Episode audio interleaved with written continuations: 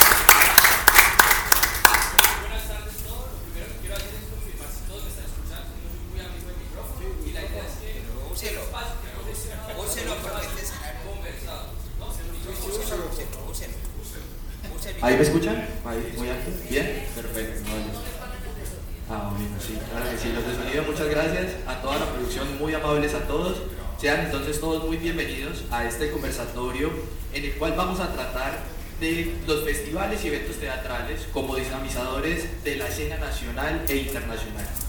Eh, la idea es que este sea un espacio muy conversado, digamos que lo pensamos de realizarlo eh, con todos nuestros amigos de Espacio T porque creemos que Aquí nos sentimos todos como en casa, entonces sean todos ustedes muy bienvenidos a Espacio T, por supuesto también. Eh, y la idea es que podamos disfrutar, podamos charlar, complementarnos, va a haber un micrófono rodando por el público para que puedan hacer sus preguntas.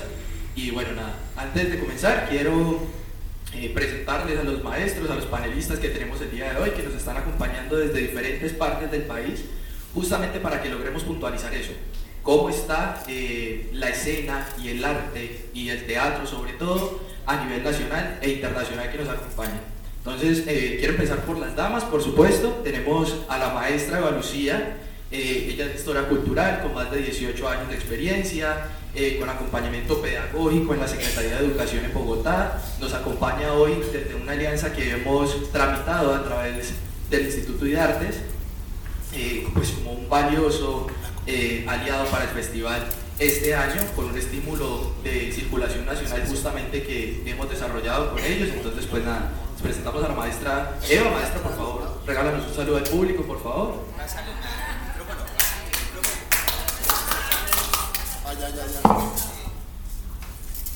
yo les pido a, mis amigos de producción que me ayuden con una persona aquí que nos ayude con los micrófonos, por favor. Tiene dos, tiene dos, tiene dos, ya, ya, ya lo tenemos. Perfecto. Mil gracias. Hola, hola.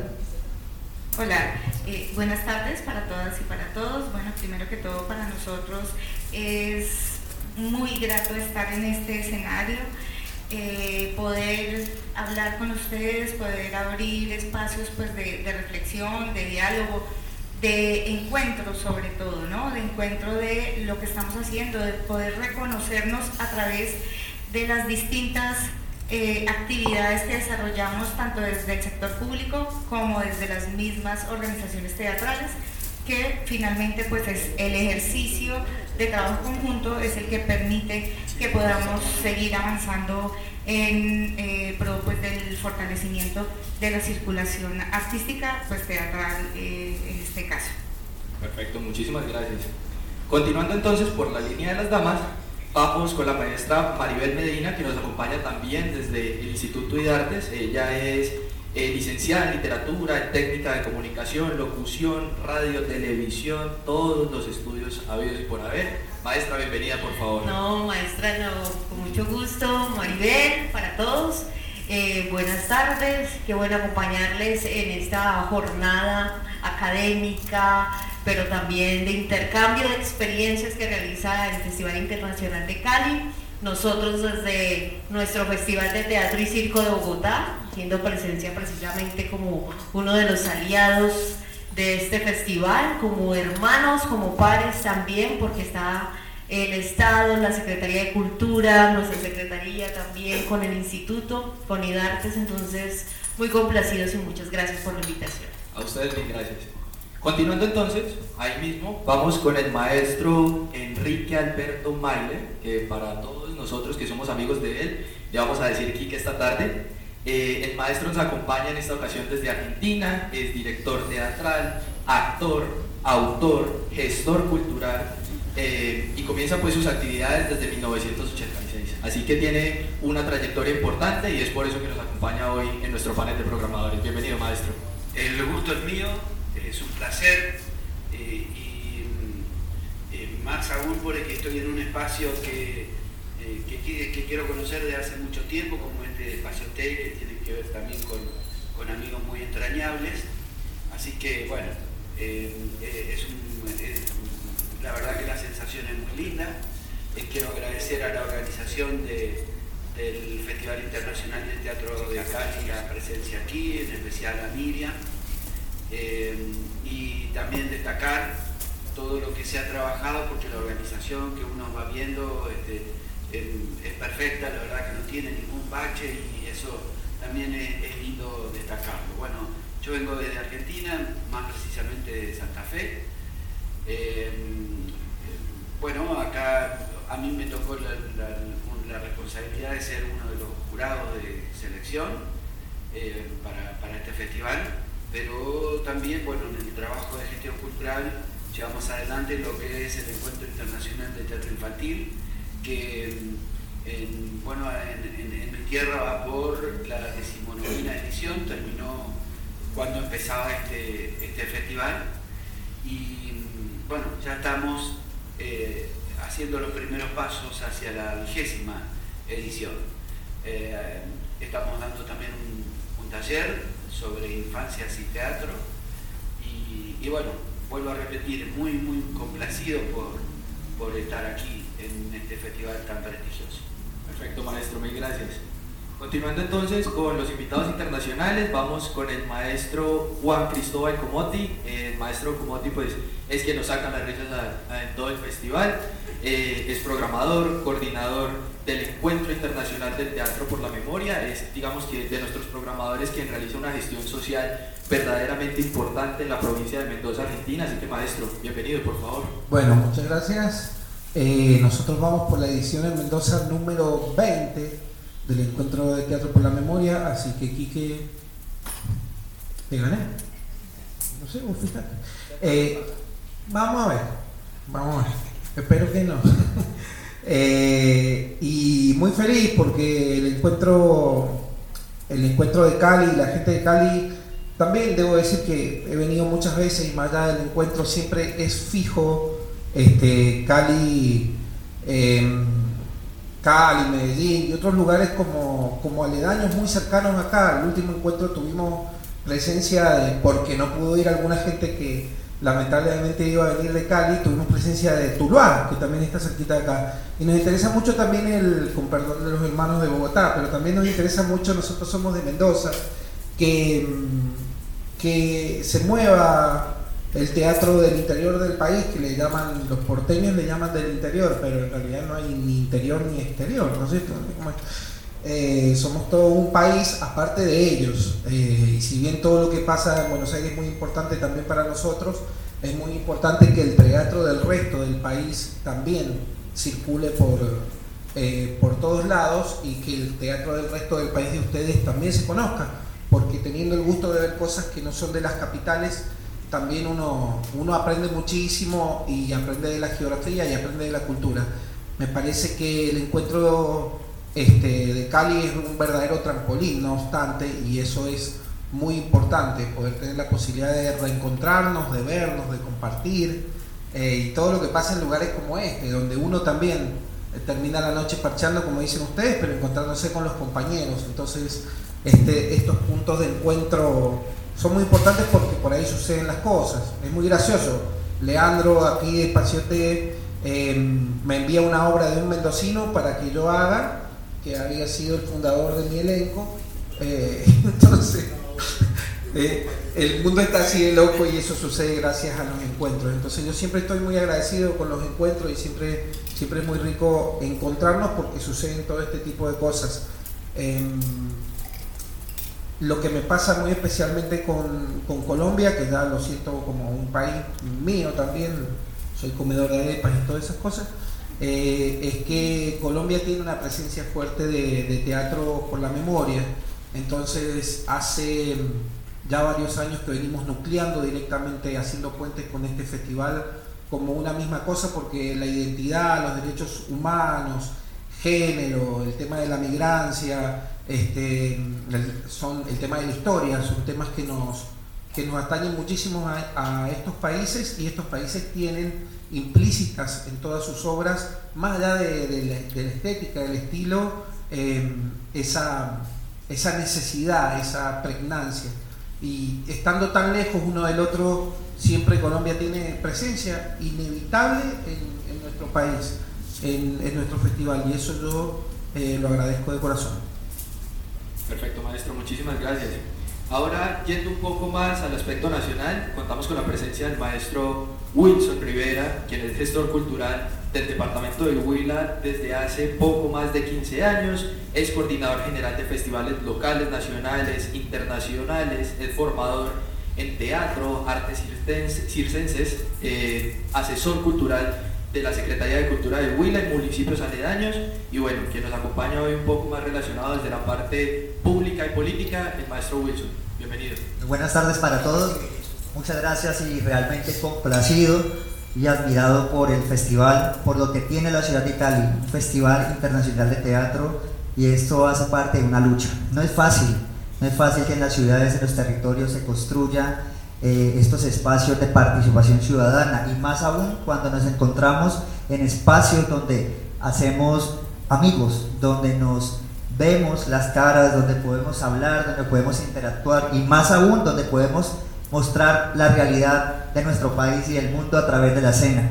Es por eso que este festival es gracias a la maestra Miriam este año como directora y todo el equipo de trabajo, a todos los directores de teatro de Cali que que estoy realmente contento por la capacidad teatral que tienen. Y pues desde Neiva Huila de verdad elevarles más cordial saludo. Neiva Huila se convierte en estos momentos en uno de los escenarios eh, sede de festival de teatro. Iniciamos hace tres años. Allí hay varios festivales en el Huila. He visto que hay paisanos en la ciudad de Cali como todos también aquí nuestros paisanos también hace parte del arte. Pero quiero manifestarles a todos que Neiva entra dentro del círculo de los festivales de teatro. Y espero que se peguen la rodadita como hicimos por el Huila, no solamente en el Festival del Mambuto en San Juan y San Pedro, sino otro de los eventos grandes de las, de las artes y las culturas, que es el Festival Internacional de Teatro, realizado allá en la ciudad de Neiva y el departamento del Huila, y como decía, el teatro nos une, nos hace más fuertes, nos hace cada vez más analíticos, y yo creo que la construcción social y la paz está a través del arte y lo que tenemos que seguir luchando por eso. Y pues no me extiendo más, un saludo, muchas gracias a todos ustedes y maestros, un honor estar aquí con ustedes. Maestro, muchísimas gracias.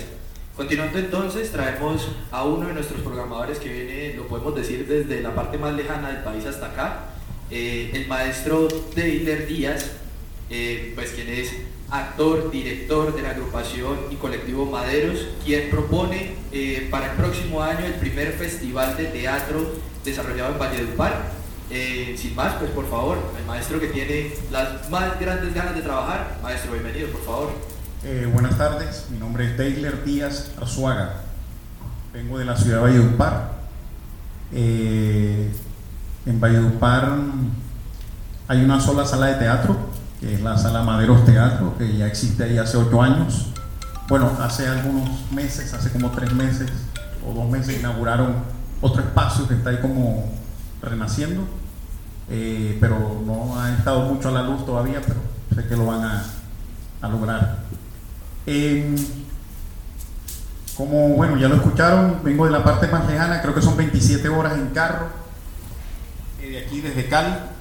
Eh, ¿Qué contarles? Bueno, como hay una sola sala de teatro en la ciudad de Valledupar, ya ustedes se imaginarán que por allá el teatro es muy, muy leve o quizás muy exótico.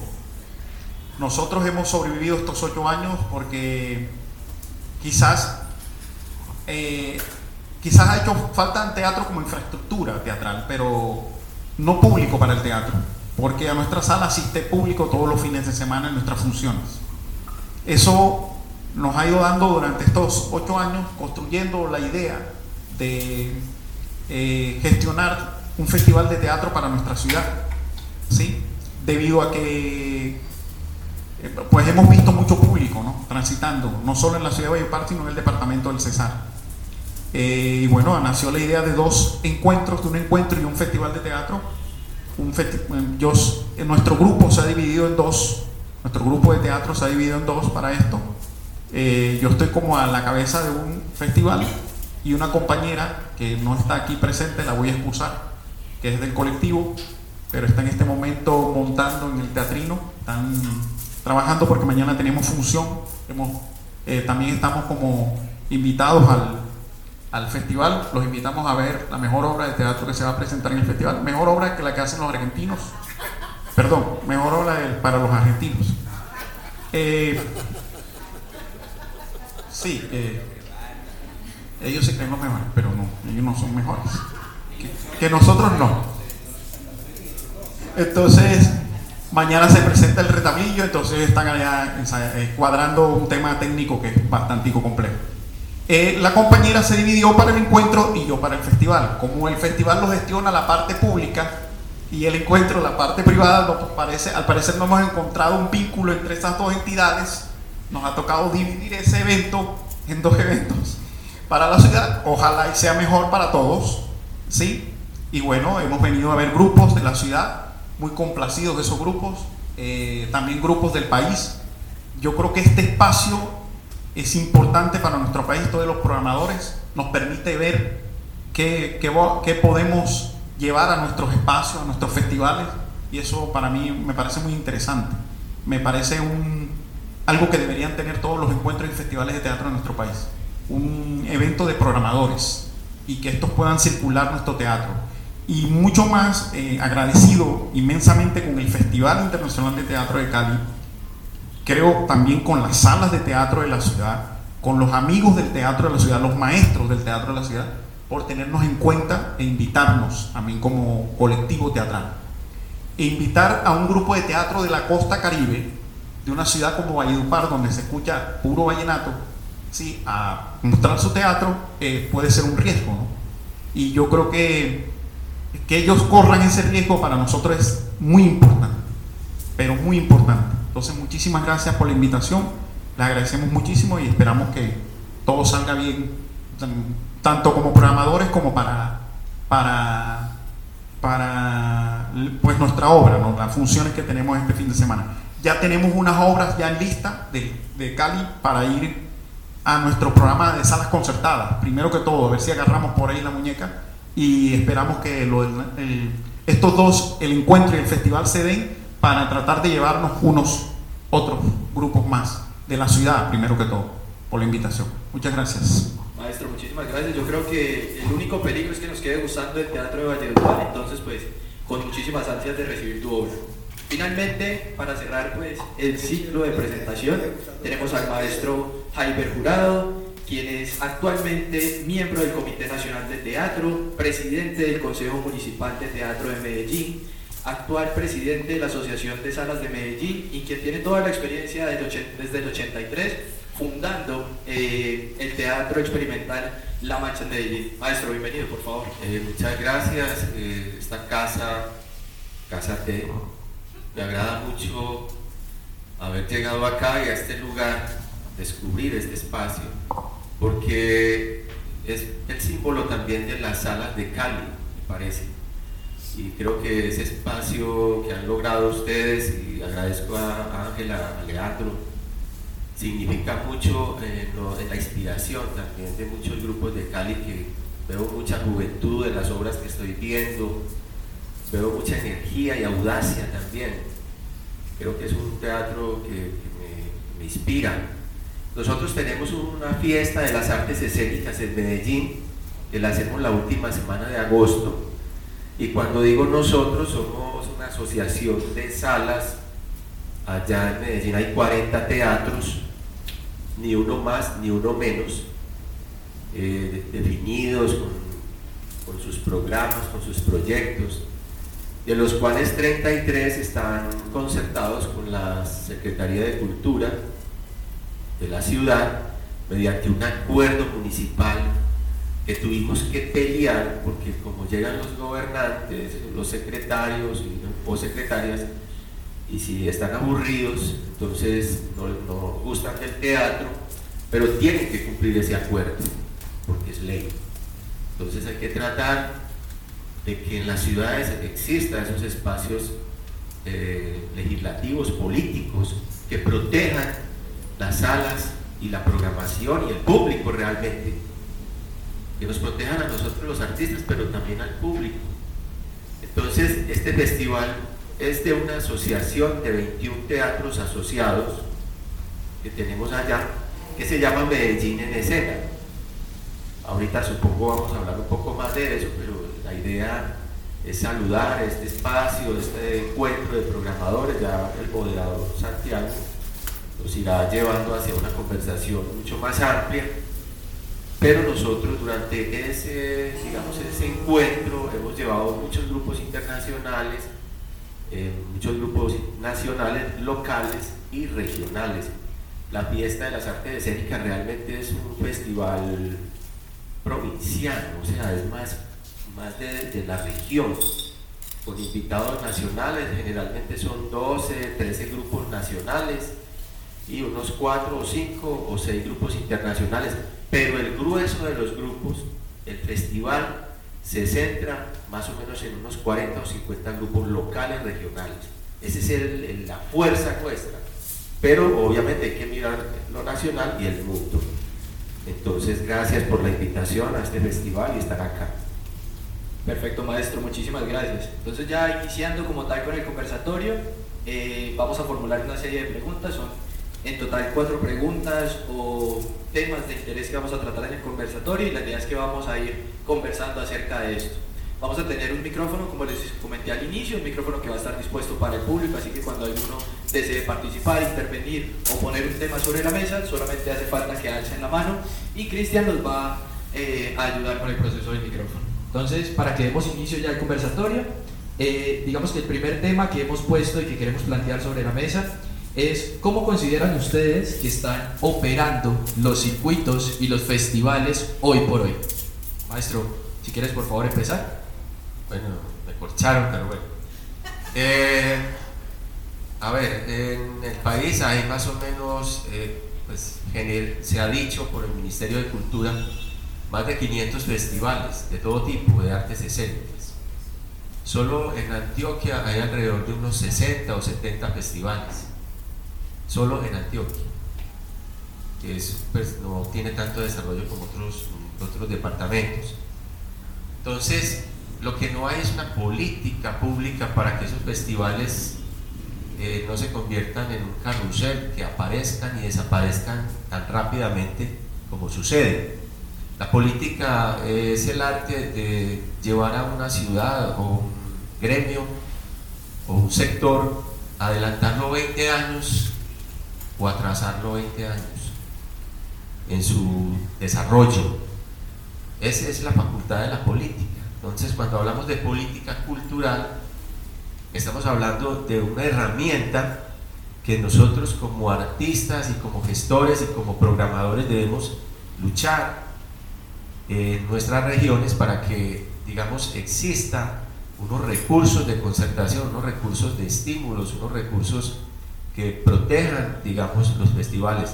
Los festivales son la expresión de, un sector eh, a nivel cultural y a nivel artístico. O sea, nosotros en, la ciudad, en Medellín, con la fiesta de las artes escénicas, eh, buscamos la circulación, buscamos la participación y que las salas, porque básicamente es un festival orientado por 21 teatros, no es un festival callejero, ni es un festival de títeres específicamente, no, es un festival hecho por las 21 salas de teatro de la ciudad, más otras salas invitadas. Sumamos más o menos unas 30 salas generalmente, invitando salas de la región, invitando salas del área metropolitana.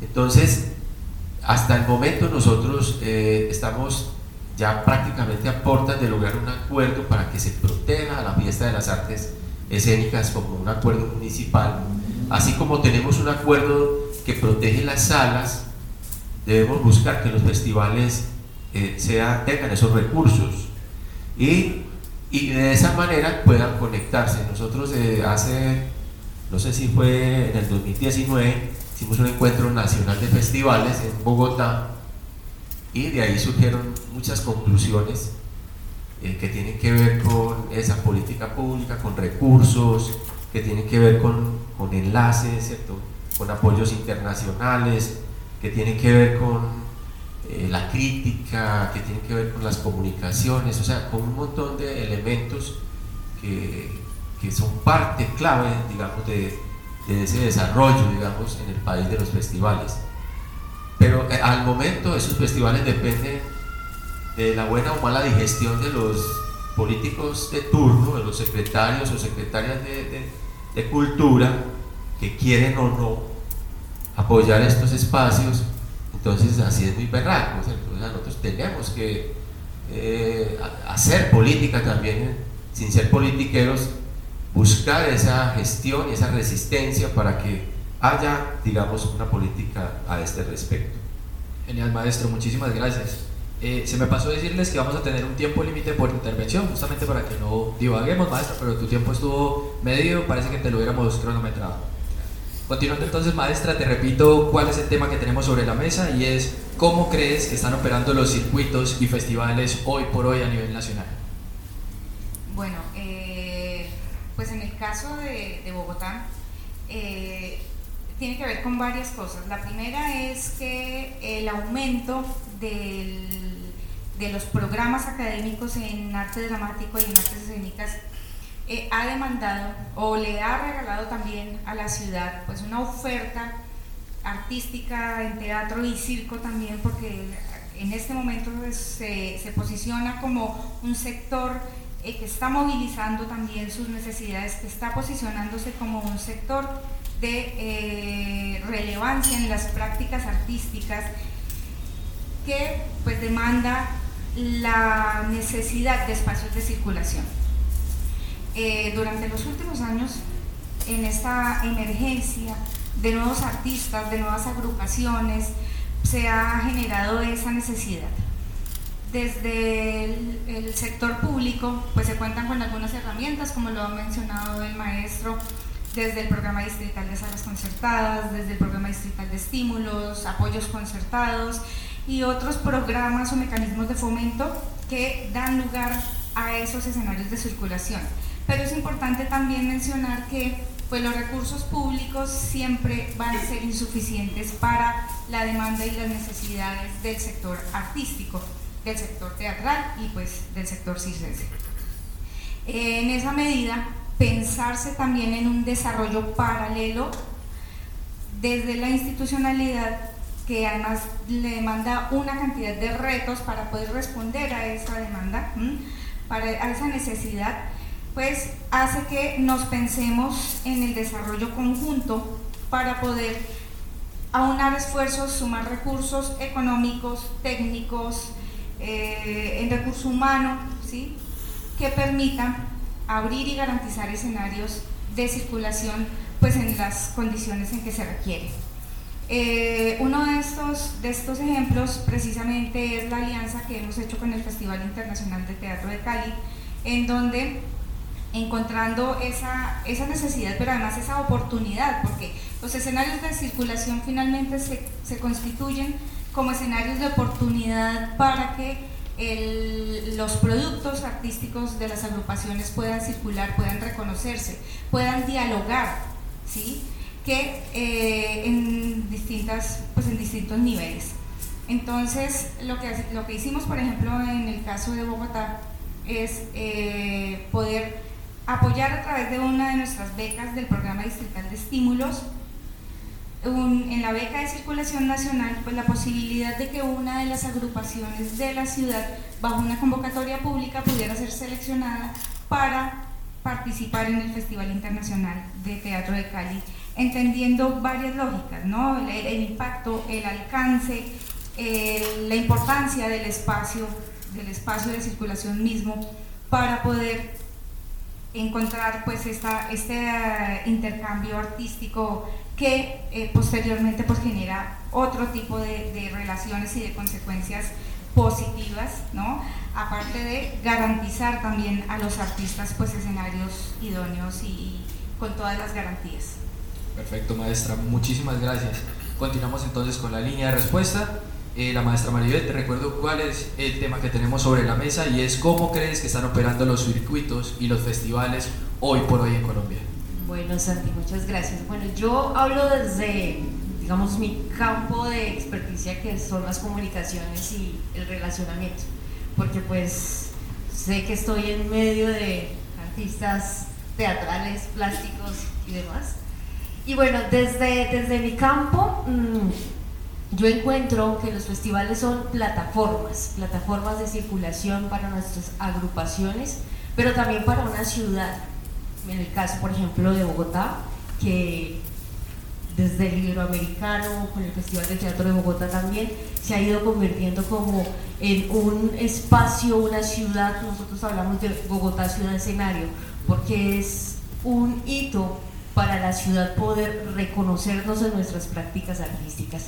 Cali también lo viene haciendo, con este festival de teatro, pero además con el festival de salsa, con el festival Petróleo y demás, como hitos culturales, porque además los festivales vienen precisamente de esa necesidad de, de, de, lo artístico, de lo cultural, ¿no? de, las comunidades del territorio. Entonces son plataformas de circulación, pero en doble vía plataformas que nos invitan a, a, reconocernos en nuestras expresiones culturales, prácticas artísticas, en este caso, y también como, como ciudades, ¿no? como parte de una, de una ciudad. Entonces, eso de las plataformas me interesa mucho porque además nos permite crear comunidades artísticas y culturales. Nosotros siempre nos preguntamos con el festival es en nuestros públicos, ¿no? ¿Cómo hacemos para que vengan más públicos a nuestras salas de teatro? Y los festivales son de alguna manera una excusa o un pretexto para atraer a esos públicos porque creemos que los públicos siempre son las comunidades académicas, bien lo decía Eva, cada vez son más las universidades, programas académicos que, que tienen el, el, campo dramático en, en sus pensum, ¿cierto? Pero mm, ahí hay una sed también de, de, de ciertas comunidades de consumir teatro, teatro, danza, a lo mejor no saben que eso es arte, ¿no? Piensan que es entretenimiento, pero a través de, de, ese pequeño aporte, eh, de, entrar a una sala, a un espacio cultural como este, que es bien transdisciplinar, ¿no? empiezan a, a construir nación, nuevas narrativas para entender su país, para entenderse también como parte de, de, este territorio tan inédito que nos tocó. Por supuesto. Genial, maestra, muchísimas gracias. Ahora entonces vamos a tener una opinión que viene desde el exterior. Maestro, te recuerdo, estamos tratando de ¿Cómo crees que operan los circuitos y los festivales hoy por hoy y pues desde tu perspectiva eh, desde Argentina? ¿Y cómo ves cómo operan los colombianos en lo que conoces? Yo creo que los festivales, los encuentros, por ahí como les llamamos nosotros, son eso, espacios de encuentro. Espacios donde, bueno, no, no, nos vemos, nos reconocemos, charlamos sobre nuestras necesidades, eh, sobre lo que tenemos, sobre lo que nos falta. Eh, me parece que eh, más allá también de el hecho de que cada uno de nosotros pueda llevar adelante la circulación de cada uno de sus, de, sus proyectos, hay que empezar a pensar, estas son instancias para pensar este, menos en el yo y más en el nosotros a colación de qué lo digo, de espacios como estos y de distancias más o menos como uno visualiza desde afuera del teatro colombiano, eh, estábamos en el punto hace unos años en, Argentina, cuando empezamos a, empezamos a hablar en estos, en, estos espacios de la necesidad de tener una ley nacional de teatro. Y era época donde no había ni WhatsApp, ni Facebook, ni, ni Instagram, ni todas las las posibilidades comunicacionales eh, que existen hoy. Existía el, teléfono fijo, soy de la generación que participó en esa lucha que, eh, y aparte organizar un territorio tan grande que tiene que ver con 5.000 kilómetros que van desde La Quiaca, en Jujuy, hasta Ushuaia y como 1.500 que van desde la región de Cuyo, de donde es Juan, hasta la región del litoral donde, donde, donde soy yo. Em, eh, y son 23 provincias y con teléfono fijo no, no, no, no. Nos hablábamos y che, mirá, la necesidad se elaboró a partir de esto un proyecto de ley y cada uno en su provincia después hablaba con los, con los diputados nacionales, los, con los que le iban al Congreso y le explicábamos y se dio todo un trabajo de base hasta lograr la creación de la Ley Nacional del Teatro, el día de la ley, el día de la sanción fue una epopeya que, mm, porque fue así, porque vinieron desde, calcúlele, desde 3.000 kilómetros hasta Buenos Aires, algunos de, que eran de la provincia de Santa Cruz, otros de antes, y llenamos una plaza, la plaza, de, la plaza del Congreso, la, llenamos todos los teatreros del país cuando se sancionó la Ley Nacional del Teatro, que dio lugar a, luego, en la instrumentación, a la creación del Instituto Nacional del Teatro, que fue un antes y un después para el teatro independiente, que tiene un presupuesto del Estado, que deriva, que se alimenta de, loterías, casinos, de los juegos, y otra parte también de lo, de lo recaudado y lo que tiene que ver con el Producto Bruto Interno. Eso eh, forma una masa de dinero que es administrada de una manera y con una distribución bien federal, distribuida en regiones y tal, eh, con, eh, por por los este, miembros de la comunidad teatral argentina. Yo creo que siempre cuando voy a, espacios como estos, en cualquier lugar que sea, eh, en, mi patria grande, porque esto yo también la considero como mi patria, por ahí que traten de ver ese, ese fenómeno organizativo, a nosotros nos resultó, uno piensa un territorio más chico, está bien, tenemos la misma cantidad de habitantes, este, eh, pero este territorio más chico, a lo mejor más fácil de organizar, y me parece que tanto a instituciones más cercanas como lo, que vendrían a ser las municipalidades o a las alcaldías en el caso de ustedes, o como en las provincias, hasta les resuelve un, un tema, porque esto ya te digo, tiene una suerte de funcionamiento como una suerte de instituto autárquico. Entonces, eh, quiero hacer referencia a eso más que nada, ¿viste? O sea, eh, la posibilidad de llamarnos a la organización. Es decir, menos yo más nosotros y tratar de buscar formas de organización que en última instancia repercuten en, ese, en, los fondos del presupuesto del Instituto Nacional del Teatro. Hay para festivales, para sostenimiento de salas, para producción de obras, para formación, para todo. Eh, por ahí pensar en eso, más en nosotros, que va a repercutir y que va a beneficiar eh, lo de cada uno eh, en términos organizativos, e ir por, por una ley nacional y por, buscar recursos fuertes para el sostenimiento de la actividad. Perfecto, maestro, muchísimas gracias. Maestro Juan Comote, eh, desde tu experiencia y ya que has participado en encuentros no solamente en Cali, sino en otras regiones de Colombia, queremos preguntarte hoy cómo crees que están operando los circuitos eh, y los festivales hoy por hoy en Colombia y también un tanto desde la visión de Argentina que ya tienen este aspecto organizacional. Bueno, hola. Hola. Bueno, mucha responsabilidad hablar de dos países. Eh, es muy estimulante escucharlo al maestro Jaiber eh, en cifras. Yo creo que nosotros en Argentina entera tenemos menos festivales que los que hay en Antioquia. Y no es mentira. Eh, entonces eso también produce una gran tristeza. Como tenemos una organización muy buena de lo que quiere decir el Instituto Nacional del Teatro, que yo recomiendo, está por internet, que vean la ley del Teatro de Argentina, porque realmente creo que es un ejemplo de organización. No obstante, son apoyos del Estado que son apoyo. No se puede hacer un festival de teatro con un apoyo solamente del Instituto del Teatro, ¿no es cierto? Y aquí por ahí sí se pueden hacer festivales. Luego todo lo que es la situación burocrática que está como ajena al mundo de los teatreros. O sea, a nadie le gusta sentar los glúteos en una computadora a llenar un formulario, por ejemplo, y eso es muy característico de los, de los creadores que nosotros tenemos, por ejemplo, más influyentes. Eh, muchos aquí conocen a Ernesto Suárez, por ejemplo, maestro allá, usted lo conoce, o si lo nombro, eh, Aristides Vargas, ¿no es cierto? Un montón de gente que por ahí los que le llenan los, los papeles son otros, ¿no es cierto? No tenemos que hablar un poquito de eso también porque creo que qué pereza que nuestros grandes creadores que estuvieron acostumbrados al teléfono, mm, por ahí no se acostumbren al WhatsApp y no podamos ver este, el teatro que hicieron ellos en, Latinoamérica que fue tan influyente para todos nosotros. O sea, si hablamos de Aritis Vargas, podemos, los reconocen todos, ¿no es cierto?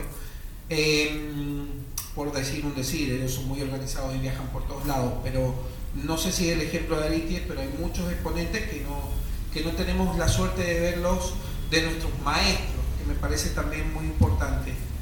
Em, por otro lado, em, hay festivales en Argentina que se han encarnado y que tienen continuidad, como el del maestro, este, como el mío, pero que cuesta, cuesta sangre eh, poder tener las salas en condiciones y hacerlo realmente el teatro independiente, que es lo que nosotros eh, hacemos. Hemos tenido la oportunidad en Bogotá, hace muy poco tenía el maestro Viviescas, eh, generar también triángulos con lo universitario, generar triángulos con lo, con lo municipal, con lo de la alcaldía. Lo que pasa es que las alcaldías también dependen de partidos políticos, entonces resulta que uno pasa un kilómetro más allá y la alcaldía ya tiene otra ley desde policial hasta ley para sostener un teatro. Entonces hay que pasar por todos, por todos esos estamentos eh, para situaciones que han costado para nuestros compañeros sangre. Eh, para nosotros fue muy difícil, a nosotros se nos incendia nuestra base de trabajo el anteaño pasado. Eh, yo quiero agradecer aquí personalmente a todos los compañeros colombianos que organizaron hasta un festival y nos enviaron dinero para allá inclusive gente que ni conozco. Eh, y eso para nosotros es muy importante, imagínense, que nos llegue dinero de grupos de teatro independiente que, que han hecho, que se han solidarizado con una situación de un teatro que a lo mejor ni conocen. Y eso yo creo que más allá es lo, es lo que nos une. Eh, con respecto a Colombia, yo eh, empecé a venir a dar clases, seminarios en la Universidad de Antioquia, para allá, para allá, y un día vine con un monólogo. Y bueno, después me empezaron a llamar con el monólogo, me parece que empecé a recorrer mucho, toda, todo, hasta la costa por lo menos y todo lo que es esta parte, por todos los pueblitos, por todos lados con el monólogo, me encanta, lo sigo haciendo, este, pero me remito a esto no al yo, sino que al tener también un producto uno, que fea palabra producto, ¿no? Pero uno puede ir como como también lo van como llamando y, se genera automáticamente el intercambio. Yo conozco al maestro por ir a conocer un teatro del maestro, o sea, mi excusa no es para ir a Valledupar, era conocer al maestro y su teatro. Y el maestro se enteró cuando llegué. y fue muy grato poder darnos ese abrazo de teatrero y después seguir con, seguir, qué chévere, encontrarnos acá y generar lazos y ojalá el maestro pueda ir. Eh, he tenido la experiencia de tener grupos colombianos todo el año en nuestro festival, aparte porque no llegan con las fechas eh, por ahí o porque no llegan eh, con los montos para las fechas convenidas y uno al tener una base de teatro diga, bueno, pero vengan igual, algo nos inventamos, pero vengan, no dejen de venir por no cumplir, porque no se cumplan con los plazos, ¿no? Acá es tremendo todo lo que pasa con todos los grupos y con todos los festivales. El año pasado mi sueño era llegar al Festival de San Andrés pero se iba posponiendo el Festival de San Andrés y se me iba achicando mí mi estadía en Colombia. Llegamos porque Milagro le asignaron, entonces dice, bueno, ahora sí hagamos el festival. Entonces, estar pendiente de esas cosas, que los depósitos los y después están con las fichas y todos están con las cabezas en la, en la carpeta, que pereza poder combatir eso. Yo creo que el gran desafío que tenemos desde los gobiernos y desde todo, disculpen si me extiendo un poquito, es el tema de los pasajes, sigue siendo el tema de los pasajes, ¿verdad? Para, todos y todas y todos nosotros. Entonces es muy importante que pensemos en los vínculos, porque en zonas tan neutrales como la nuestra, la llegada se hace como imprescindible. Aquí con el tema de circulación, por ahí ha sido más fácil que un grupo de Colombia llegue a que un grupo de Santa Fe llegue a Mendoza. por lo menos me pasa. Entonces son las contradicciones del mundo. Eh, por lo que es Mendoza, nosotros estamos muy cerca de Chile, y más distanciado de Buenos Aires, entonces la gente generalmente viene, hace Cali, Chile o hace Panamá, eh, Mendoza también. Eh, y bueno, eso, yo creo que chequear el panorama de lo que es eh, la reglamentación del instituto sería muy importante para, para, para seguir, como dijo el maestro acá, y, y qué rico que se generen espacios donde también se pueda llegar a hacer un teatro que no sea solamente el teatro del entretenimiento. Allá nos está ganando el stand-up, nos está ganando la comedia, nos está ganando este, todo eso, ¿no? que es importante que sí, que sí, pero que no es lo único que hay. Y puede llegar a ser que, Colombia, para mí, sea un ejemplo a seguir en, en, en, cuanto a lo que es el componente temático, desde las ganas de los que, desde los que quieren hacer eso y mostrarnos cosas realmente comprometidas. Obvio no hablo de algo comprometido, algo no entretenido ni nada por el estilo, pero el teatro de ustedes yo lo agradezco mucho porque sigue siendo un teatro muy poético y muy comprometido. Genial, maestro, muchísimas gracias. Gracias por tu intervención. Maestro Wilson, ahora desde tu perspectiva más cercana a la parte pública y a todo el relacionamiento con la política y el Estado, ¿cómo crees tú que están eh, operando hoy los circuitos y festivales en Colombia? Bueno, en principio y en relación con nuestro país vecino de Latinoamérica, Argentina, eh, nosotros en Colombia tenemos una ley nacional del teatro, la ley 1170 del año 2007. Creo que desde el mismo sector cultural y más que todo el sector teatral, eh, y es lo que está sucediendo en estos momentos, hay una Asamblea Nacional de Cultura que eran más de 800 o casi 1500 artistas, creadores de historias culturales que están empezando a revisar la normatividad en cuanto al teatro y la cultura en el país. Esta ley de nacional del teatro pues tiene poquitas páginas y está generalizada y no permite eh, que, que, sea de amplio pues, aplicación en los territorios. Entonces es por eso que en los territorios, los festivales, los encuentros, los circuitos que nacen de los artistas, directores, organizaciones. En principio, pues hay dos, hay una relación, bueno, hay dos partes. Uno, los festivales que se, se hacen con o sin apoyo del, del recurso público o los festivales que tienen una cofinanciación de lo público. Estamos hablando de la cofinanciación del Ministerio de Cultura, eh, el Departamento de la Secretaría de Cultura en algunos que tengan pues, apoyo a concertación de proyectos, como también los municipios.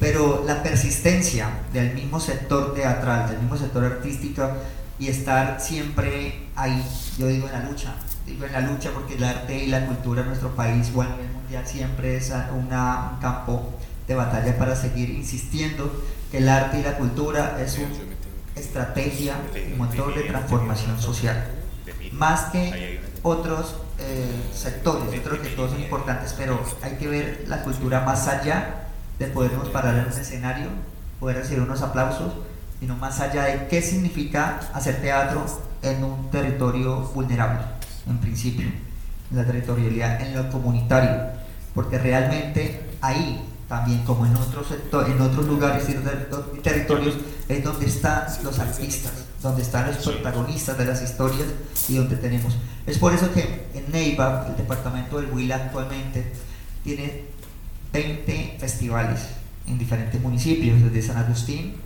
pasamos por Garzón, que está uno de los festivales, festivales de la, Festival de las Brujas, desde el centro poblado de La Jagua, en el octubre, y nos vamos para Gigante, o llegamos a Neiva, donde hay diferentes circuitos de teatro de directores de organizaciones que tienen una larga trayectoria, donde yo aprendí, crecí en una sala de cultura también, pues me enfoqué, pues crecí en el área de teatro, estudié Derecho, pero pues mi campo en cultural no se me desliga porque nuestro país es un país político, ¿sí?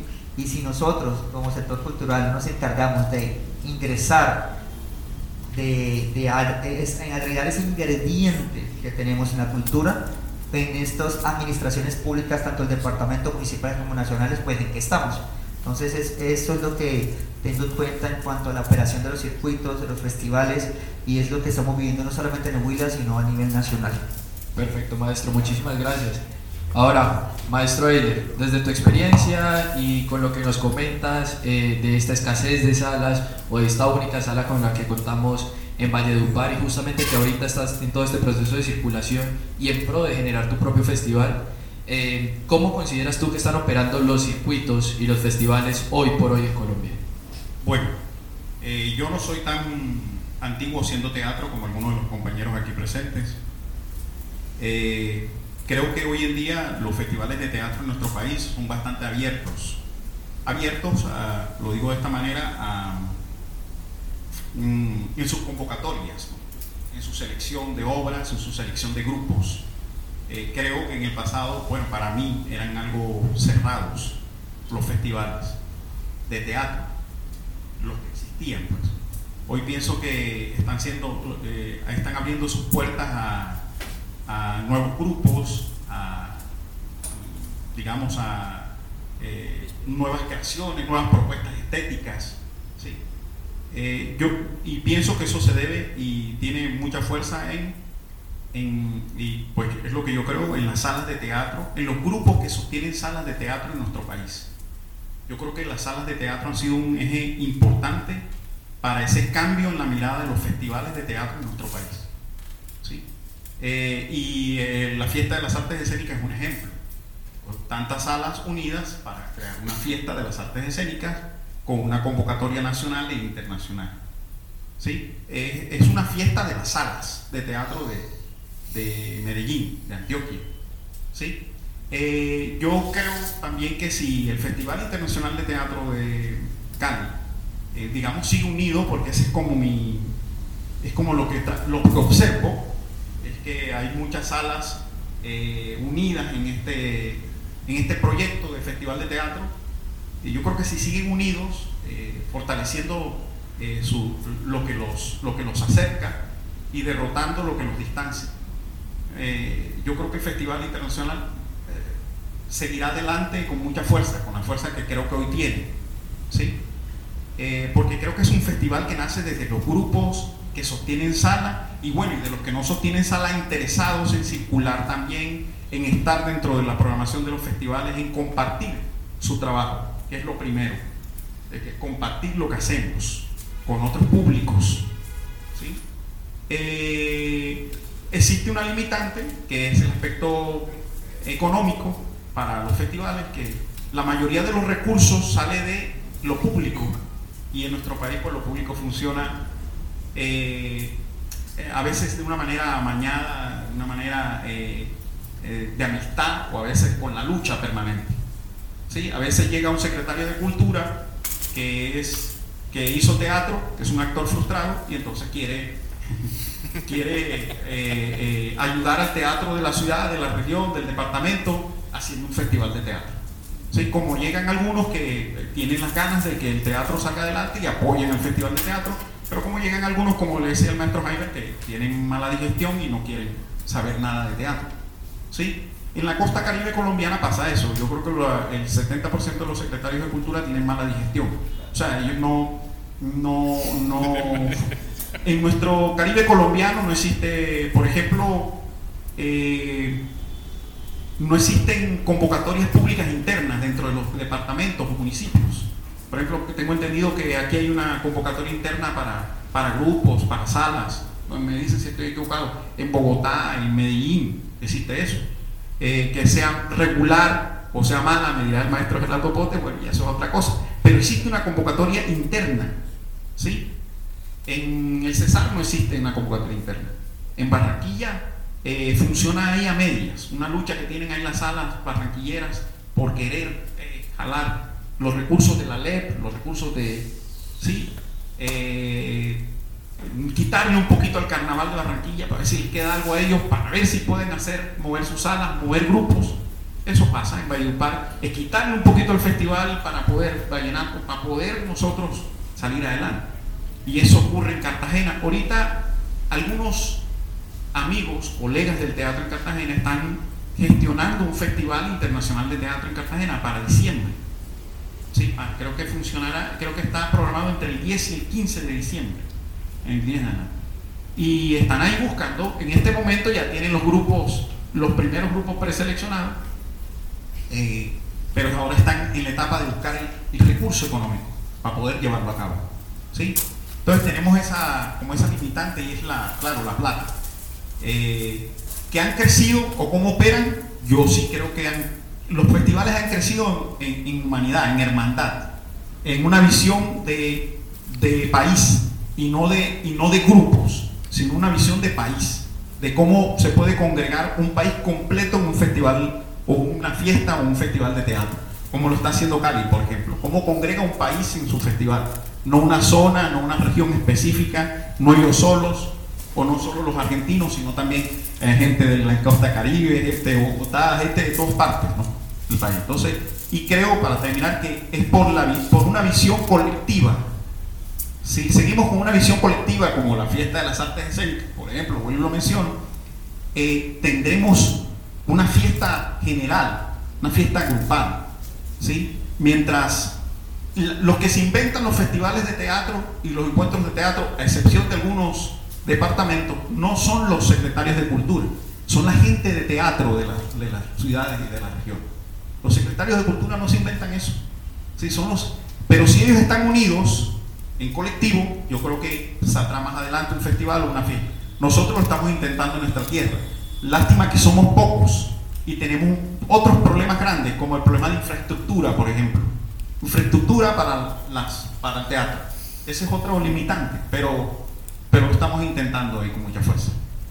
Perfecto, maestro, muchísimas gracias. Eh, bueno, entre tanto, para el siguiente tema les quiero comentar que previo eh, al encuentro de programadores en el marco del Festival de Teatro desarrollamos un programa académico donde formábamos a las agrupaciones locales de Cali eh, en todo el tema de industria cultural, en percibir a la cultura como un negocio verdadero y del cual los artistas pueden vivir de él. Nos formamos en jurídica, en economía, en marketing, en diseño y, áreas relacionadas con el tema. Esto pues digamos que nos da apertura al siguiente tema que quiero poner sobre la mesa, con el cual quiero comenzar con el maestro Quique. Gracias.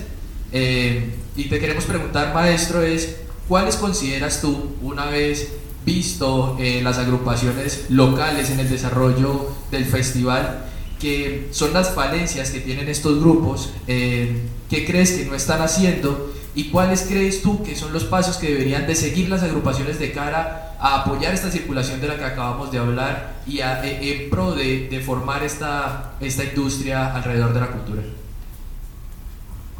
Eh, vos decís más que nada en términos de producción.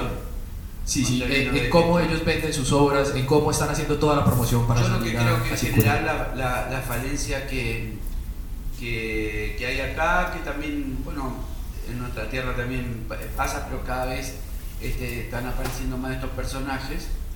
Eh, yo creo que la figura del productor es importantísima. ¿eh?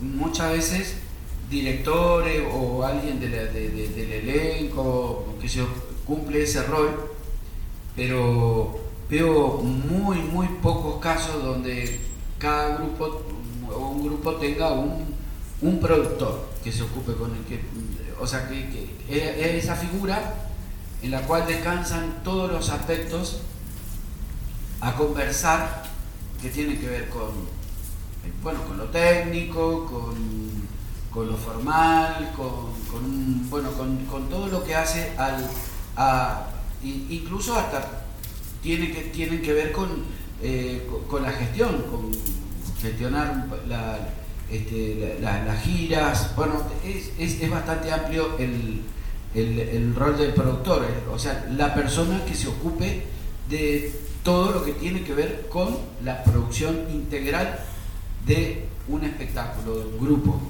cosa que el director escénico se ocupe solamente de eso, ¿me entendés? De, la dirección escénica, que los actores se ocupen de actuar y nada más, o sea, me parece que eh, yo veo que hay muchos elencos que no tienen esa figura, ¿eh? que esa figura está, este, que, un director teatral se reparte ese, rol y, y es una, una cosa, es algo muy común.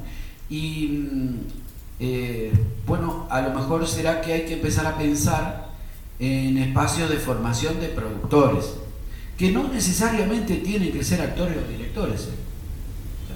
Eh, sino que tienen que tener una visión integral de lo, de- bueno, de lo, lo que es, a ver, hablando en términos no nos gusta hablar de producto, como recién creo que alguien dijo, pero vamos a emplearlo a, los fines didácticos, digamos. Eh, eh, es alguien que se encarga de, bueno, de mostrar, de, de- de vender, de encargarse de, como así también, eh, de coordinar los aspectos que tienen que ver con el marketing, con, con un sinnúmero de, de- cuestiones también que, tienen, que entre ellos tienen que ver con la circulación. Ese es el, esa es la pata que me parece que, que- que falta. Por lo demás, eh, me, me parece, uno ve agrupaciones eh, bien constituidas, organizadas eh, y con un nivel profesional muy bueno. Perfecto, maestro, muchísimas gracias. Ahora, pues, su- respecto a este tema, maestro Jaiber, queremos preguntarte a ti, como presidente de distintas asociaciones teatrales, ¿qué consideras tú que le hace falta o cuál crees que es la yayay que tienen las agrupaciones eh, de cara a la circulación y, como, como bien lo dicen ustedes, como esta renuencia a vender sus productos? no sé, no. Sino que pues hay muchos problemas eh, para asumir la circulación. eh, porque no solamente depende de que te invite determinado festival o, o ir a otro país, o en fin, sino también que es la vocación que tengan esos grupos, eh, un poco como planteaba Nietzsche, esa vocación de poder, ¿cierto? de, de visorar, de avisorar, de tener una perspectiva dentro de su plan de trabajo, dentro de sus ideales. Entonces, eh, eso quizá lleva también a que muchos grupos no salgan y se queden encerrados, eh, atomizados. Tiene que ver también con un poco con esa voluntad de poder. Obvio, hay la- las condiciones porque a veces los festivales negocian, bueno, eh, este festival solo puede llevar cinco personas y, y nosotros somos ocho.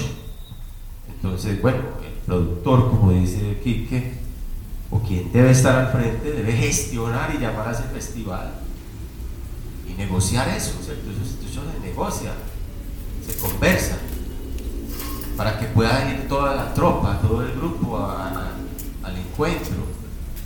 a veces también falta como iniciativa en ese sentido.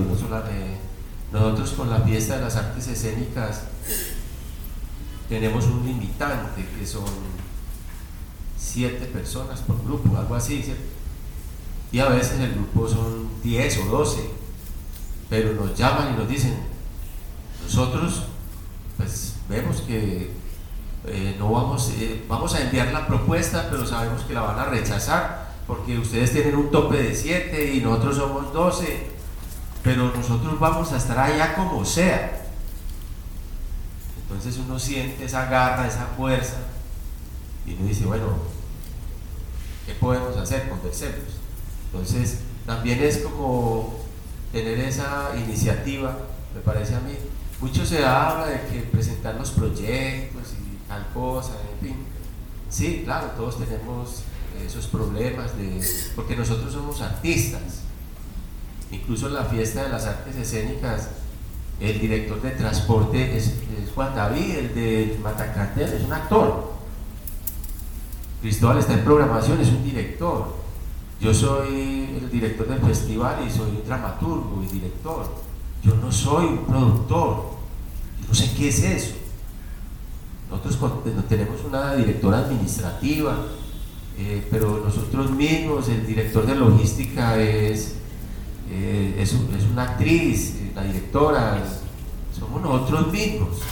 Entonces nosotros atendemos a los artistas, o sea, nosotros no, muchas veces la alcaldía ha dicho casi que dejen, déjenos a nosotros hacer el festival, les damos, nosotros les damos una plática, pero si nosotros lo hacemos, ponemos 10 veces más. Y nosotros decimos, no, no. Ese festival lo hacemos nosotros como nos dé la puta gana.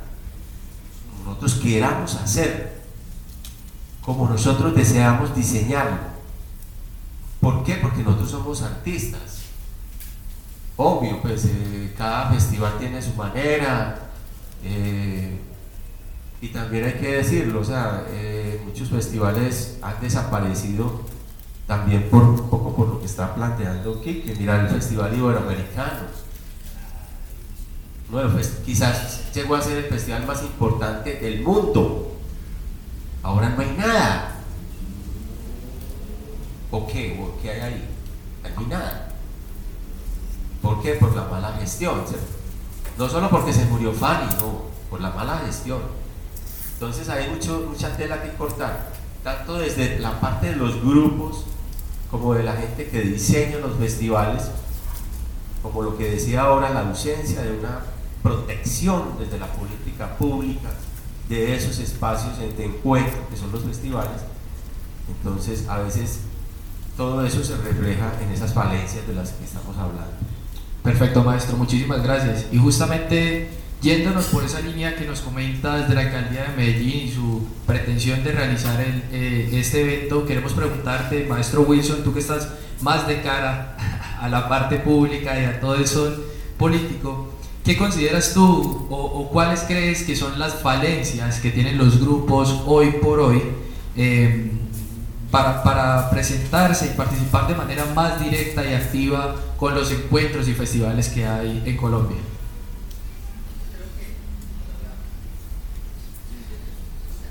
Bueno, creo que como uno de los modelos que expone el maestro Heiber, ellos como grupos de teatro están organizados.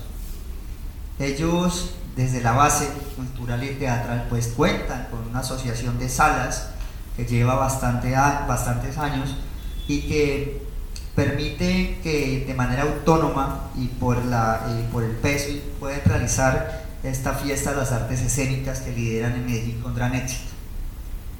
Y pues claramente la administración pública pues no tiene injerencia. ¿Por qué? Porque ese fue un proyecto que nació donde? No desde la entidad pública, nació desde los artistas.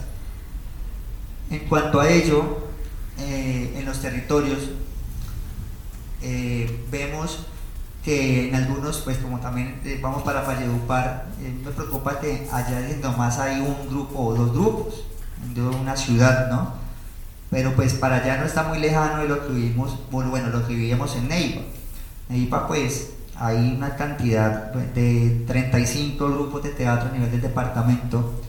Tenemos actualmente 7 salas de teatro, nomás en el departamento independientes. En la ciudad de Neiva tenemos una Casa de la Cultura construida por parte de la Administración Municipal en el 2015, pero en la actualidad se está cayendo a pedazos. Y no es muy antigua, como dicen, se está cayendo. Tuve la pasado de hacer una crítica constructiva, haciendo un video en esa Casa de la Cultura que queda en la Comuna 9, que queda tres cuadras de un asentamiento, de una... bueno. Y pues yo dije, bueno, voy a hacer un video y le publico, llevo el consejo para pues desde el cabildo poder decir, venga, ¿qué pasa administración? Porque están dejando caer el único escenario que tienen Neiva para el encuentro de la paz, las, la, la, sana convivencia y, los talleres. Pues estaba terminando de hacer el video a la parte de afuera y me robaron. Me robaron el celular, me robaron el computador, el bolso, solamente yo estaba terminando el video aquí y, bueno, aquí estamos afuera cuando atrás sentí algo en la cabeza, nunca, nunca me ha pasado. Y yo, miércoles, yo dije, era te una recocha porque yo me conozco a de tomar y yo, ay, ¿qué pasó? Cuando no era verdad, era verdad. Un arma me fue con la cabeza y pues yo te echo, yo, ah, se lleva. No hice nada, la verdad, no hice nada. El video se me fue el celular, eso, pero yo después, pero venga, si ve lo que está, es lo que aumenta la, la violencia, la delincuencia el facilismo por falta de escenarios culturales donde toda esta población se puede, los hijos incluso de estas personas, se pueden formar y pueden tener otra perspectiva de su vida, de su, del, del, del, del entorno a través del arte. Entonces eso. Otro de los escenarios, Teatro Piguanza, emblemático en el departamento del Huila, lo tenemos el Parque de la Música, que resultó de cofinanciación entre el Ministerio, el Departamento y el municipio de Neiva, y de ahí para allá es el esfuerzo del mismo sector. Yo hago parte del sector cultural, del sector de teatro de la ciudad de Neiva. Tengo 29 años he aprendido de los maestros de larga trayectoria de allá. Tuve la, tuve la oportunidad de estar en la Secretaría de Cultura del Departamento del Huila, parte de asesor, donde se logró incidir con propuestas claras. Y principio fue crear el primer Festival Internacional de Teatro Huila Paraíso Escénico desde la entidad pública, porque no existía antes, que sea otro de los eventos que no solamente las personas vayan al Festival de Mambuco, a San Pedro, sino que vayan a otro de los grandes festivales y movamos esa, esa agenda cultural anual en el departamento. Además de eso, desde el mismo sector cultural, con em, empujar ahí detrás, gobernador, secretario, mire esto, tenemos la estampilla por cultura más bajita a nivel nacional, mire la estampilla por cultura de Antioquia, mire la estampilla por cultura del Valle del Cauca, mire la del Boyacá, 2.5, 2.8 y nosotros tenemos la 0.5 tenemos unos modelos, insistiendo, insistiendo, haciéndole perseverantes desde el mismo sector cultural, se logró aumentar la estampilla procultural del departamento del Huila en el 2021 pasando del 0,5 al 1.5%. Eso permitió aumentar el presupuesto a, las, a los programas culturales, pero lo más bonito es que tenemos un festival internacional de teatro donde se están beneficiando los grupos de teatro locales, estamos haciendo intercambios culturales a nivel nacional e internacional y además se está fortaleciendo las salas de teatro, las poquitas y que van creciendo poco a poco, la tenemos en zona rural y en casco urbano. Creo que es una situación de persistencia, de organización del mismo sector cultural de los territorios, porque si dejamos que allá la entidad pública o allá decidan por nosotros, pues no vamos a avanzar, porque siempre tiene que haber una alineación, una, una articulación entre el, artista, gestor cultural, y el secretario o secretaria de cultura que está en entidad pública, porque si los dejamos solos en esas secretarías, ellos van a opinar por nosotros. Y entonces por eso después decimos, ay, pero ¿por qué? Ay, que por qué, que por qué no hay presupuesto, que porque, porque estamos aislados de los procesos. Estamos en la construcción del plan de Neiva, el plan de cultura de Neiva. Vamos en la tercera en, por comunas. Y en la primera comuna solamente fueron cuatro, cinco gestores culturales. Entonces ahí nosotros después nos planteamos, ¿por qué después nos quejamos, pero no estamos participando de aquellos encuentros donde definen nuestros planes eh, de presupuestos en lo público, en, estas, en, estas, en estos escenarios, es la participación en la organización del mismo sector cultural. Perfecto, maestro, muchísimas gracias. Ahora, maestra Eva, desde IDARTES, como gestores de la cultura y de las artes eh, al interior del país en la capital, ¿cómo crees que es la dinámica de las agrupaciones de cara a los festivales? ¿Qué consideras que les hace falta para tener como esta participación más activa con los festivales? Bueno, eh, lo primero que quiero mencionar es que los festivales en, la capital, en Bogotá, hay una centena de, festivales y surgen precisamente de esos intereses comunes del mismo sector eh, en términos disciplinares, ¿sí? por géneros artísticos, por intereses eh, de vocación comunitaria, por intereses eh, sectoriales y eso hace que eh, permanentemente estén buscando espacios de circulación. Pero pues precisamente eh, esa, digamos, esa relación o ese encuentro que se da entre las mismas agrupaciones en muchas de las oportunidades no contempla esos otros roles necesarios para circular. Los productores, los comunicadores, eh, los técnicos, ¿sí? todos esos roles que están asociados al desarrollo de un festival, a poder llevarlo a cabo, a garantizar unas condiciones y a reconocer también en, en estos otros roles un conocimiento necesario para desarrollar un circuito de circulación, un festival. Es más, en muchos casos ni siquiera los escenarios. Y otro de los aspectos importantes es esa necesidad y esa lectura que se hace entre los grupos en tanto a su propio quehacer artístico, ¿sí? en muchos de los casos dejando un poco de lado a quién va ese festival, a quién va ese trabajo artístico, cómo le llegamos al público, cómo le llegamos a los espectadores. Y ahí pues también hay, hay eh, unas reflexiones que hay que ponerlo sobre la mesa, precisamente porque esa cantidad o ese, ese número tan importante de festivales que tienen tanto que narrar, tanto que, que, contar, que intercambiar, ¿sí?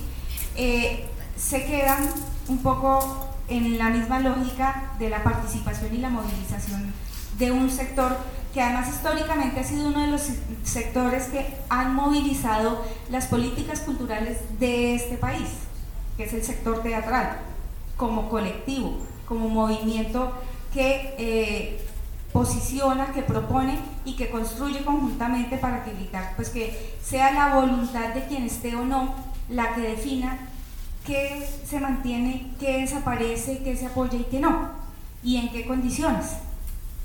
Entonces creo que eh, reconocer, digamos, estos tópicos, estos puntos eh, de trabajo necesario colectivo, pues va a hacer que pensando en la sostenibilidad, en la proyección, en mantener un festival, pues tenga realmente una, instancia eh, firme, una instancia de decisión que haga que sea respaldado año a año o pues como se haga. Ese es un poco el ejercicio que venimos haciendo desde la entidad, es hacer esa alianza público-privada con el sector de las salas, por ejemplo, porque el Festival de Teatro de, y Circo de Bogotá surge también de un interés y de una, de una eh, necesidad de las salas de teatro hace 18 años, porque este año estamos cumpliendo 18 años del festival, eh, en donde autónomamente se gesta y empieza a buscar esos, esos escenarios de sostenibilidad y de proyección. Ahí es cuando llega o cuando se hace ese ejercicio de diálogo y de reconocimiento, porque finalmente nos vemos como pares.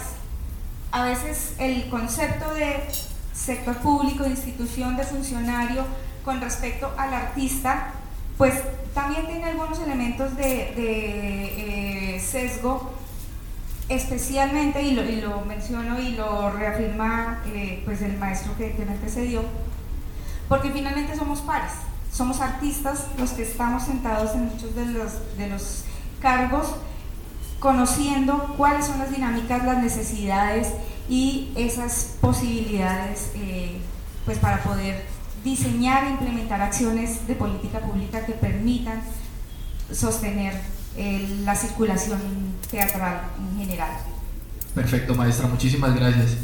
Eh, como último tema y pues de cara ya a, finalizar nuestro conversatorio, porque ya pues todos tenemos una agenda que seguir, quiero preguntarle al maestro Juan Comoti, eh, ¿cómo crees tú, maestro, desde, desde tu gestión social en tu festival, eh, que se están construyendo otros tipos de diálogos, no exclusivamente comerciales, eh, sino también diálogos políticos, históricos y de paz eh, al interior de las artes escénicas.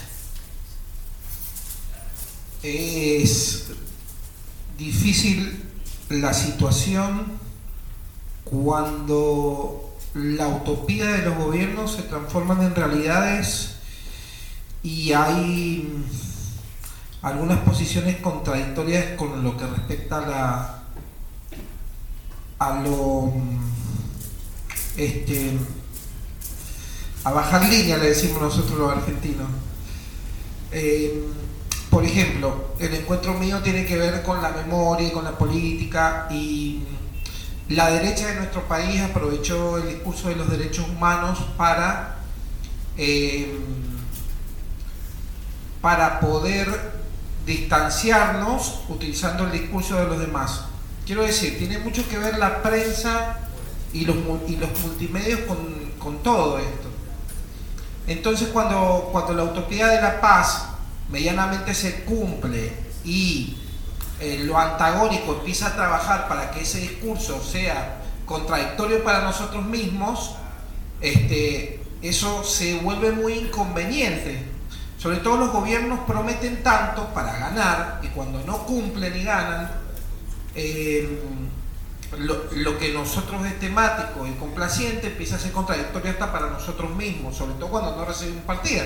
Decimos, como estábamos mejor con los de antes y los de antes nos prohibían y resulta que se empieza a armar todo, todo un tema con eso. Y el teatro no queda excluido de eso, porque el teatro utiliza la palabra y la palabra dice muchas cosas.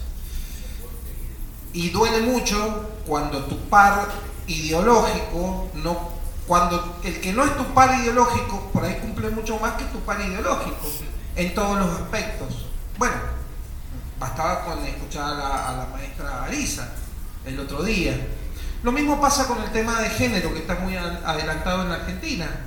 Eh, vos si querés o trabajás una obra de género, por ahí recibís un subsidio o entras a un festival, eh, este, tenés muchas más posibilidades, porque empiezan a salir cuestiones que tienen que ver con eso naturalmente, y está muy bien, pero empieza a aparecer eh, también la, la, situación demagógica de los recursos.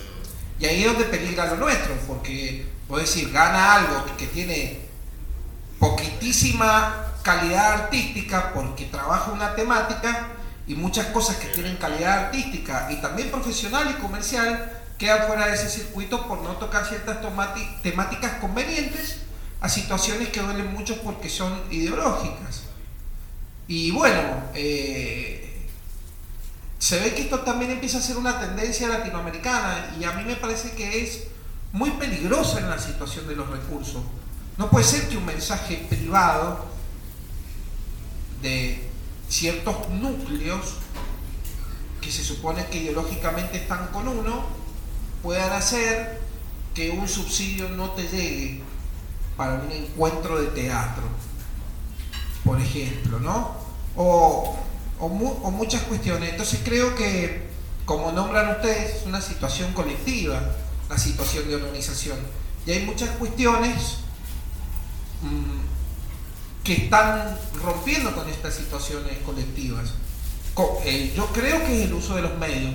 Bueno, por ahí lo que hicieron los chicos de Brasil estaba buenísimo porque es darle otra óptica también al, al tema melodramático de la obra que vimos, ¿no? La óptica de la face, el news, la óptica del rumor y toda una serie de cosas que implementan los gobiernos como estrategia, pero que llevados a nosotros, entre los teatreros, por situaciones manipulables, nos hacen muchísimo daño. Y creo que eso de alguna manera está coartando ciertos sistemas que tienen que ver con eh, la situación metódica generacional. Y sigo sintiendo que es contradictorio, porque nosotros somos, sobre todo Colombia, una guía de seguir la, la tradición de los maestros. Y hay, hay mucha gente nueva que me parece que está bien matar el tema de los padres. Pero bueno, los padres también existen, ¿no es cierto? Está bien irse la casa del papá, pero el papá existió.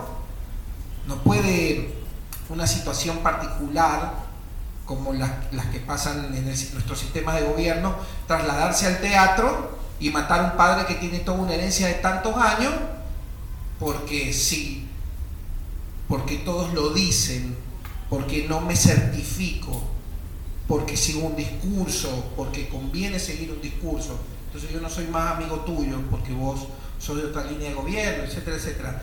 Creo que se habla muy poco de eso y que es un problema muy grande.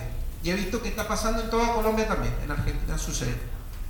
Perfecto, maestro, muchísimas gracias. Eh, para finalizar, pues queremos eh, abrir el micrófono al público. Si alguien quiere colocar un tema sobre la mesa, pues les llevaremos el micrófono hasta allá. De lo contrario, les agradeceríamos a todos su asistencia a este conversatorio en nombre de la alcaldía de Jorge Iván Ospina, de nuestro secretario de Cultura Brian Hurtado y de nuestra directora del Festival Internacional de Teatro de Cali, Miriam Mora. Les agradecemos por participar y esperamos que sigan disfrutando de este festival que aún tiene bastante para dar. Hoy tenemos una gran obra eh, que se llama Boom en uno de nuestros espacios. Mañana vamos a tener obras de carácter infantil, un evento de gran formato y otras tantas actividades del festival, encuentros de formación y demás. Les agradecemos a todos muchísimo su asistencia eh, y para finalizar les contamos que entre tanto realizábamos este conversatorio, fue grabado bajo la metodología de podcast para que esto quede disponible para todos ustedes de manera posterior. Por supuesto ya te llevamos el micrófono.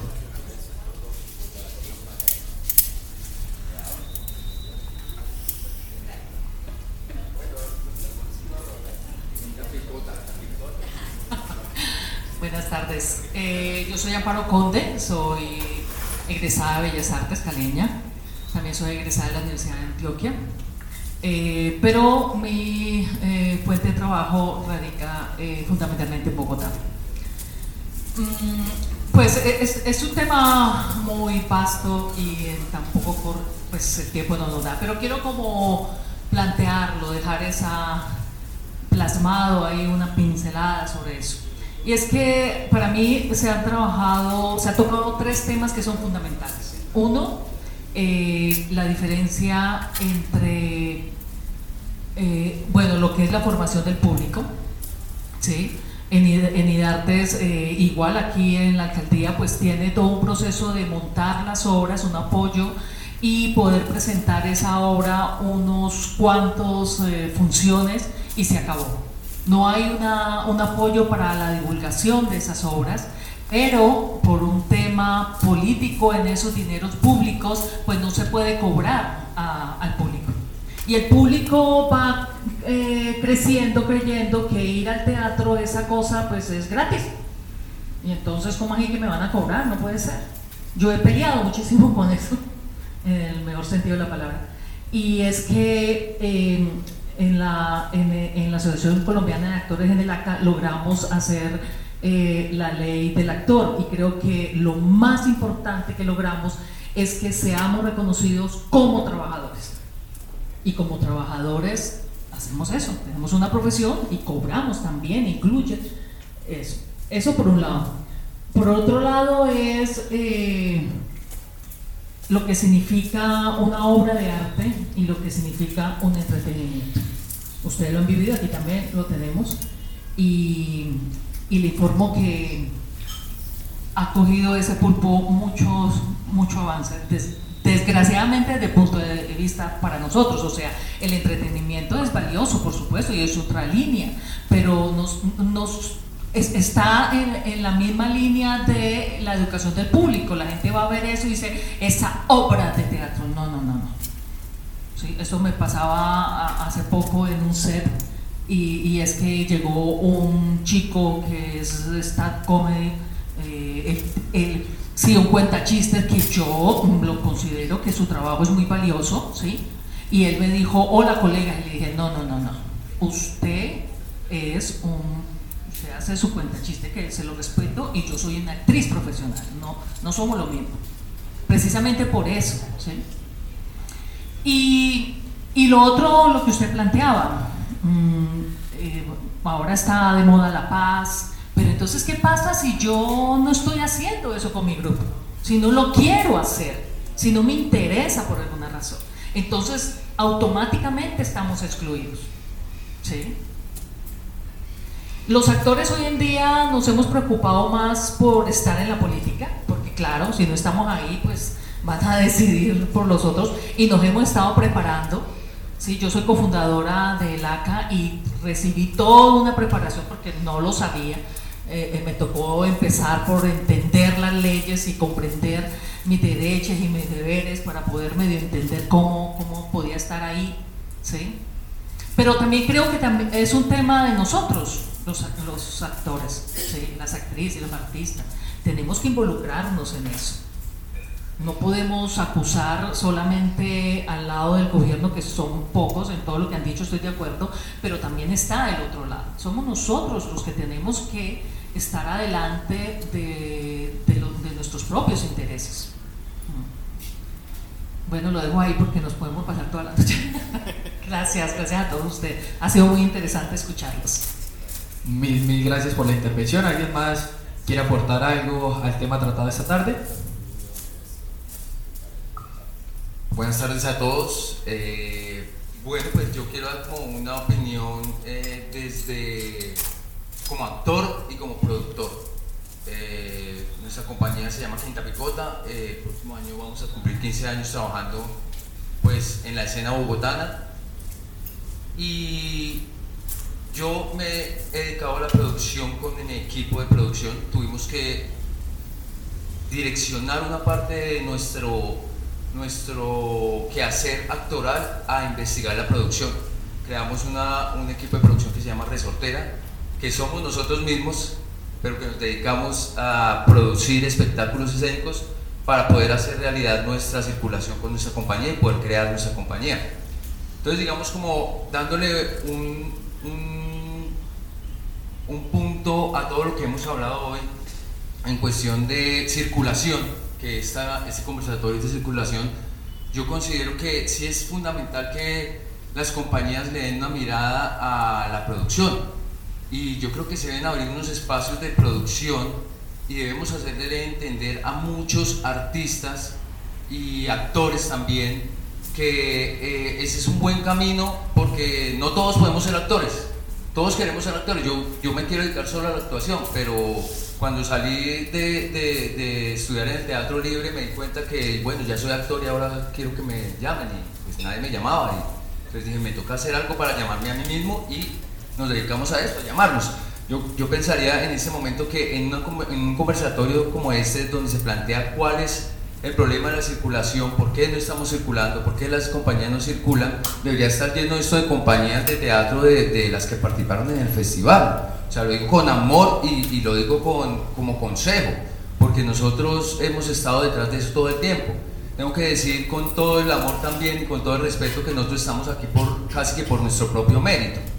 ¿Sí? Nosotros hemos aplicado, hemos aplicado al Festival Internacional de Cali, que, le, agradezco por habernos invitado de una u otra forma en otras ocasiones. Y no hemos podido estar porque no clasificamos por X o Y motivo. ¿Sí? En ese momento nosotros estamos acá porque aplicamos una convocatoria de IDARTES en Bogotá. O sea, el mérito es nuestra obra y seguramente la calidad de nuestra obra. ¿sí? Claro, se abre esta alianza y es interesante, nos da mucha felicidad. El año pasado nosotros estábamos aplicando para presentarnos en el festival, eso le proponíamos a IDARTES, presentarnos en este festival en el mismo teatro que nos vamos a presentar el fin de semana. Entonces eh, es como una invitación a eso. También dentro de esas cosas que planteabas en la pregunta es también qué pasa, por qué no, no circulamos. Eh, también yo considero la calidad de los espectáculos. No estoy diciendo que nosotros seamos los mejores, hay, de hecho lo que tengo que decir es que hay muchos y muchas compañías muy buenas en Colombia. Por eso no podemos pues, circular todos al tiempo. Entonces, eso tiene que ver mucho con la producción, porque el espectáculo que tú montas tienes que pensarlo no solo en el momento para hacer tu función y estrenarla, sino qué voy a hacer con el espectáculo que voy a montar. Desde el momento que decides coger el papel y leer los textos es qué texto voy a montar, eh, el que sea, el que me inspira, sea de la paz, sea de lo que eh, estábamos tocando, pero sí vale la pena que nosotros pensemos, sí, hago mi obra, pero ¿dónde la voy a presentar? O la hago y hago mis cinco funciones y se acaba del todo, no puede ser así. Es pensar desde la producción, entonces creo que vale la pena que eh, en todo Colombia empecemos a incentivar un poco esa gestión, esa producción y hacerle entender y abrir espacios a muchos actores o artistas que se forman pero que no, tienen, no llegan a ese punto de, del sueño de, de, convertirse en el gran actor pero tienen unos potenciales impresionantes y hay que descubrirlos para que esto fluya más aparte de todo lo que se tocó hoy en esta tarde pues tan agradable esta conversación. Muchas gracias a todos de verdad que muchísimas gracias. Le damos la despedida a nuestros maestros que nos acompañan desde Argentina. Tienen un compromiso que cumplir en este momento. Eh, ¿Alguien quiere hacer alguna participación adicional del público? Por supuesto, maestro. Por favor. Tal como ocurrió con la compañera Patricia en el ministerio, ¿no? con su estallido cultural, ¿no es cierto? Eh, es muy paradójico. No voy a decir nombres porque es un poco odioso, no lo voy a decir, pero es paradójico ocurrió aquí en Cali es un poco para contestar lo que está diciendo Deire. Las salas son muy importantes, por supuesto. La infraestructura es fundamental. Donde poder trabajar y donde poder proyectarse para el teatro es definitivo, un aspecto definitivo. Paradójicamente aquí en Cali ha ocurrido que un grupo que yo formé precisamente, eh, que dirigí hace muchos años, que tiene una sala hoy en día, el grupo desapareció, para empezar. Y la sala está ahí, no se sabe bien por qué, pero bueno, mal que bien funciona eventualmente. Muy cerca de aquí además. Hay otra sala muy cerca de aquí también que nació como un grupo muy chévere, Hoy en día es una sala donde ocurren cosas, claro, sirve porque es una infraestructura importantísima, pero el grupo como tal, el grupo creador como tal, el grupo artístico como, tal, desaparece. Entonces, eh, quería hacer un llamado sobre eso porque la dinámica artística es una cosa mucho más compleja que pensar que se va a resolver teniendo sala. No niego que es importantísimo. Claro, por supuesto, yo vengo de, de, haber construido una sala que queda aquí muy cerca también, que mal que bien funciona tampoco, debe, tampoco funciona como debería serlo dada la trayectoria de ese grupo que fue la vanguardia del teatro de este país durante muchos años. Dejo esa inquietud ahí. Perfecto, maestro, muchísimas gracias. ¿Alguien más tiene algo que anotar a este conversatorio, de este espacio de sala abierta? Bueno, sin más motivo, les agradezco a todos de verdad por su participación a quienes participaron en, esta sala abierta por, por, apoyarnos, a nuestros amigos de Espacio T por brindarnos el espacio y abrirnos las puertas a todos los participantes del día de hoy y como no a nuestro panel por formar esta conversación y por llevarla a un feliz término. Les agradecemos muchísimo a todos, de verdad. Que tengan una feliz tarde.